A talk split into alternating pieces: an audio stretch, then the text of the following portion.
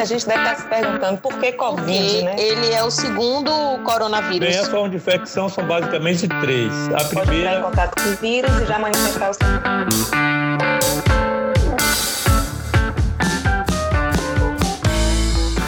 Olá, bem-vindo ao episódio História Natural e Patogênese. Eu sou Guido, estudante de Biologia da UFBA, e hoje, nesse episódio, vamos falar de coronavírus. Vamos conversar com um especialista na área. Andréa Mendonça, virologista, professora da UFBA, Fernando de Oliveira, médico sanitarista, Tônia Duarte, microbiologista e professora da UFBA. Boa noite, Guido. Boa noite, pessoal. Boa noite, pessoal. boa noite. Obrigado a todos e vamos lá. Hoje vamos começar esse, esse episódio que vem causando tanto transtorno aí na, na mídia, no, na economia e principalmente na saúde. Esse coronavírus que não é a cerveja, é um vírus. E piadinha idiota, mas a gente primeiro vai fazer um bate-papo aqui entre esses três especialistas da área fazendo perguntas o que significa o Covid-19?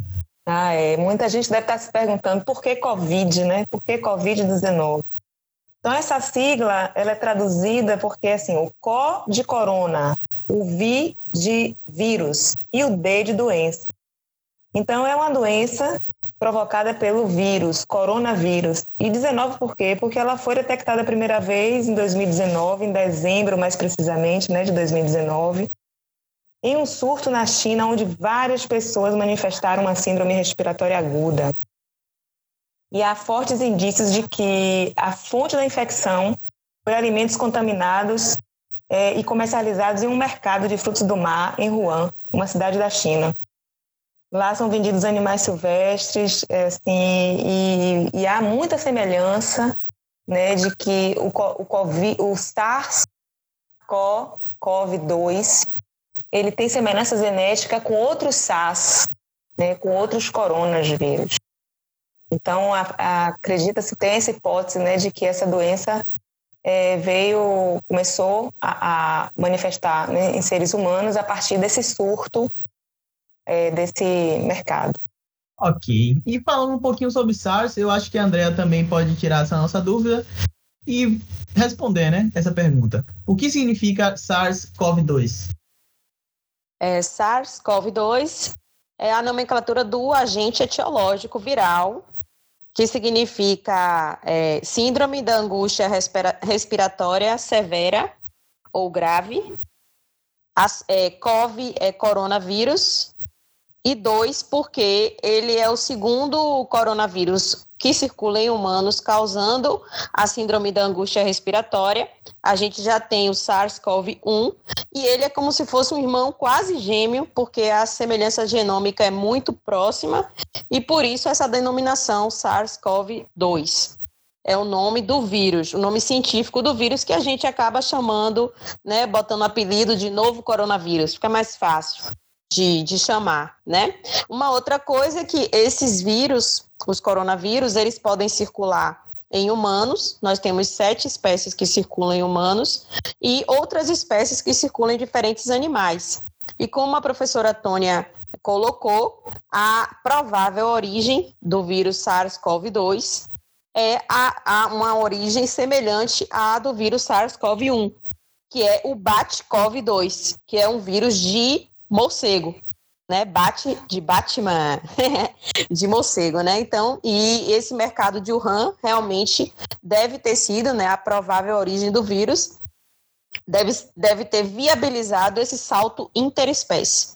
Então, é, a origem é um vírus de morcego, que pro, pode ser, né, é uma teoria ainda não foi totalmente confirmado, mas ele pode ter infectado um pangolim, que é um animal intermediário, e a comercialização e desse pangolim nessas feiras livres de Wuhan, na China, pode ter viabilizado através da, do consumo desse pangolim né, as pessoas inicialmente ali se infectaram pelo vírus e esse vírus concluiu um salto interespécie, passando a ser transmitido de humano para humano, sendo um vírus totalmente novo, onde o mundo inteiro é susceptível a essa infecção.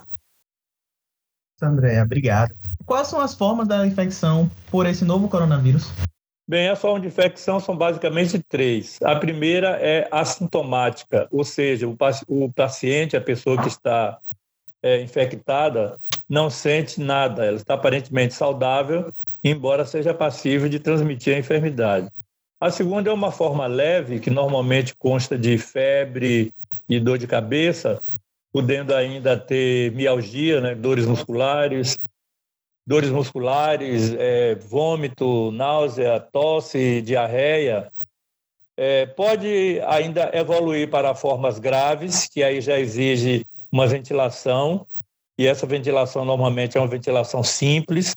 Você está em leito, está hospitalizado, mas são só é, o oxigênio é colocado nas narinas de maneira simples. Ou pode haver também a forma crítica, quando o paciente precisa de ventilação mecânica. Essa ventilação mecânica, ela é utilizado um respirador que é como uma bomba que força o ar para dentro dos pulmões, já que os pulmões inflamados perdem a capacidade de puxar, de aspirar o ar é, ambiente. Então, o respirador é uma espécie de bomba que força o ar para dentro dos pulmões. Basicamente, são essas as formas com que a infecção se apresenta. Ok. Qual o tempo de incubação? O tempo de incubação da doença varia em torno de 0 a 14 dias. Né? O indivíduo pode entrar em contato com o vírus e já manifestar o sintoma no primeiro dia que entrou em contato com até 14 dias. Mas a média do tempo de incubação é 5 dias. Existem aqui é, raros relatos na literatura em que o indivíduo pode manifestar os sintomas depois de 30 dias da infecção, né? mas isso é muito raro.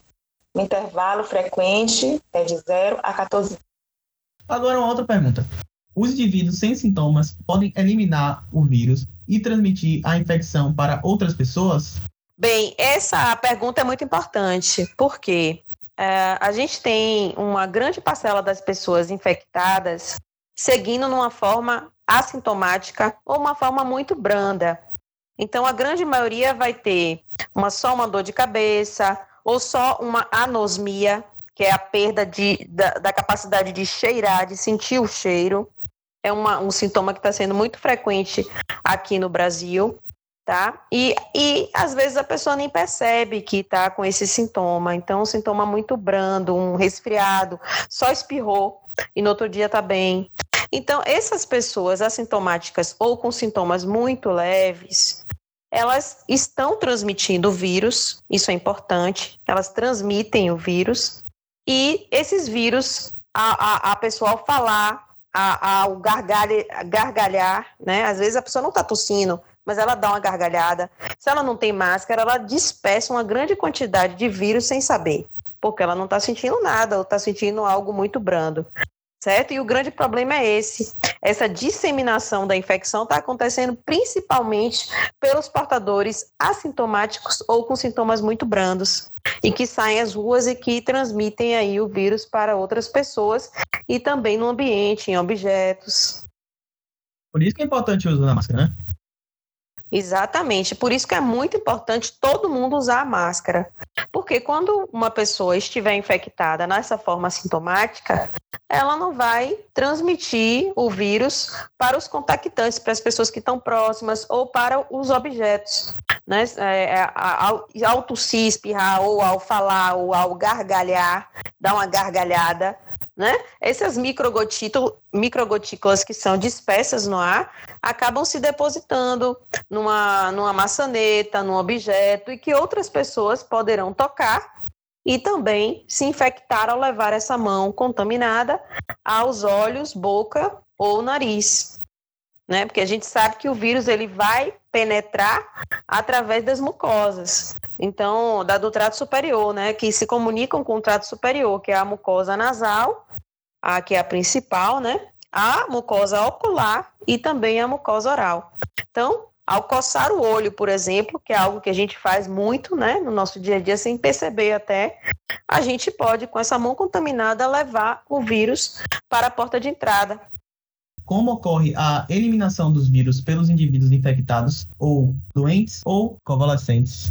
Bem, como é uma doença que acomete preferencialmente, né, o sistema respiratório, que também acomete outros órgãos, mas principalmente o sistema respiratório, então a eliminação também se dá geralmente pela boca ou pelo nariz, como tossindo, espirrando, é, gargalhando, como a professora acabou de falar, e até mesmo respirando, dependendo da carga viral do paciente.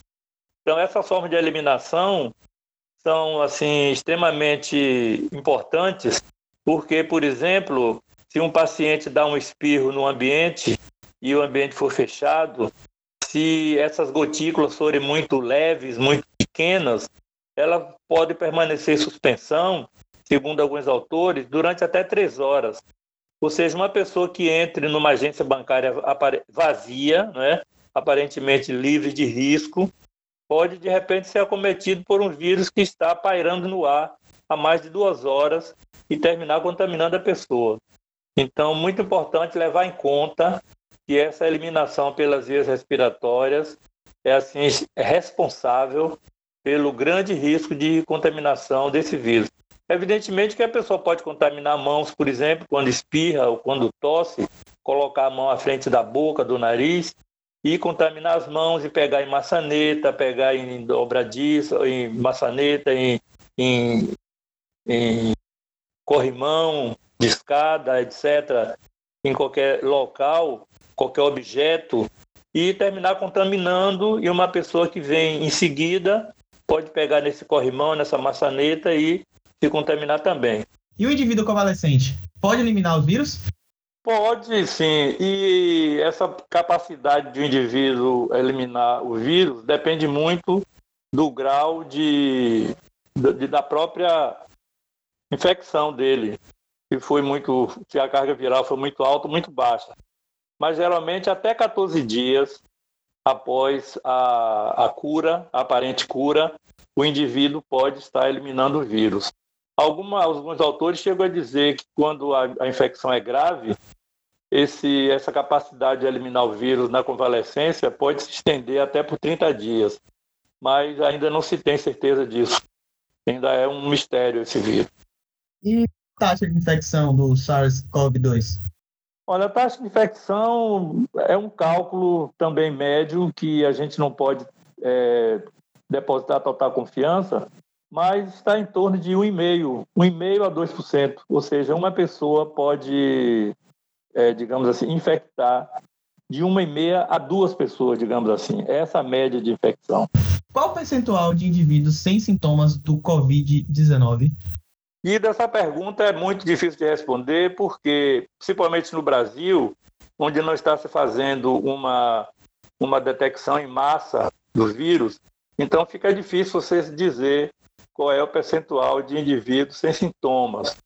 É, mas assim, se diz que 86% das pessoas, 86% das pessoas é, infectadas não apresenta sintoma. Então, isso é uma, é uma forma muito geral de se, de se dizer. 86% não apresenta sintoma. Mas, se a gente conseguisse fazer uma, uma detecção massiva em toda a população, aí sim se teria um número mais exato. Qual a porta de entrada? Então, quais são as portas de entrada? Principalmente através do uso das mãos, tocando em objetos contaminados, o indivíduo pode se infectar coçando o olho, coçando o nariz ou levando essas mãos sujas à boca. Tá? Tem também a respiração no momento em que alguém muito próximo espirra, tosse e libera partículas virais em suspensão em gotículas que ficam no ar, uma pessoa que está próxima poderá respirar e também se infectar através dessa forma, que é a via aérea através da, do contato com aerosóis. E essa forma de transmissão, que é fato, que é conhecida, a gente pode evitar usando a máscara e higienizando frequentemente as mãos com água e sabão ou com álcool 70. Qual a célula preferida? O vírus, depois que ele entra no indivíduo susceptível, né, ele entra pela boca, pelo nariz ou pelo olho, entrou no indivíduo susceptível, no hospedeiro, na pessoa que pode, então, se infectar e se tornar doente. Entrou, o vírus ele vai migrar. ele vai migrar e ele vai em busca de uma molécula dentro do indivíduo, que é uma molécula chamada ACE2. É o alvo do vírus. Ele entra e vai em busca dessa molécula no tecido do hospedeiro. E essa molécula é abundante nas células do tecido pulmonar, dos rins, nas células do coração e, inclusive, nas células do tecido adiposo. Então, por isso que a obesidade é um fator de risco, porque tem grande, as células da gordura, as células adiposas, elas têm uma grande quantidade de ACE, que é a molécula alvo do vírus. O vírus entra e migra e vai nesse alvo e então deflagra a resposta, né, destrói o tecido, leva o dano tecidual e a pessoa então manifesta os sintomas. O agravamento da doença, ela acontece principalmente por conta de uma resposta descontrolada, uma resposta exacerbada, uma resposta imunológica exacerbada. Então, o vírus entra no hospedeiro, encontra essas moléculas, encontra essas células, essas, essas células respondem é, produzindo uma grande quantidade de moléculas inflamatórias, fazendo um boom inflamatório, um boom de citocinas, um boom inflamatório. E essa inflamação descontrolada leva o dano tecidual, destruição tecidual, né, edema e a dificuldade Nossa. respiratória vai levar então ao agravamento da doença. Como ocorre o tratamento? Bem, como em toda doença a vírus, o tratamento é apenas sintomático, porque como você não tem uma forma de destruir diretamente o vírus, como você poderia fazer com uma bactéria, utilizando bactericida, um antibiótico. Então, o tratamento é sintomático. Você trata os efeitos que o vírus provoca no organismo do indivíduo, geralmente em face da resposta imune do próprio corpo. Então, no caso do pulmão, por exemplo, há uma grande inflamação, né, os, os, os, pulmões ficam inflamados, há uma, uma, uma aparecimento de formas hemorrágicas, células hemorrágicas, e você trata a inflamação. Por isso é que se está se discutindo tanto esse uso da hidroxicloroquina, porque funciona como anti-inflamatório. Mas outros anti-inflamatórios e outros anti-hemorrágicos são utilizados também no tratamento, embora não se possa afirmar ainda com certeza o que é que realmente funciona como corona, como tratamento eficaz. E qual a taxa de mortalidade? A taxa de mortalidade varia muito. Atualmente no Brasil, aqui no Brasil, está em torno de 3,5% de média. Então a gente termina esse episódio por aqui. Eu agradeço a todos os professores veterinários que tiveram aqui e até a próxima. Obrigada, Guido. Obrigada, até a próxima. Até a próxima. Boa noite, Nada. boa noite.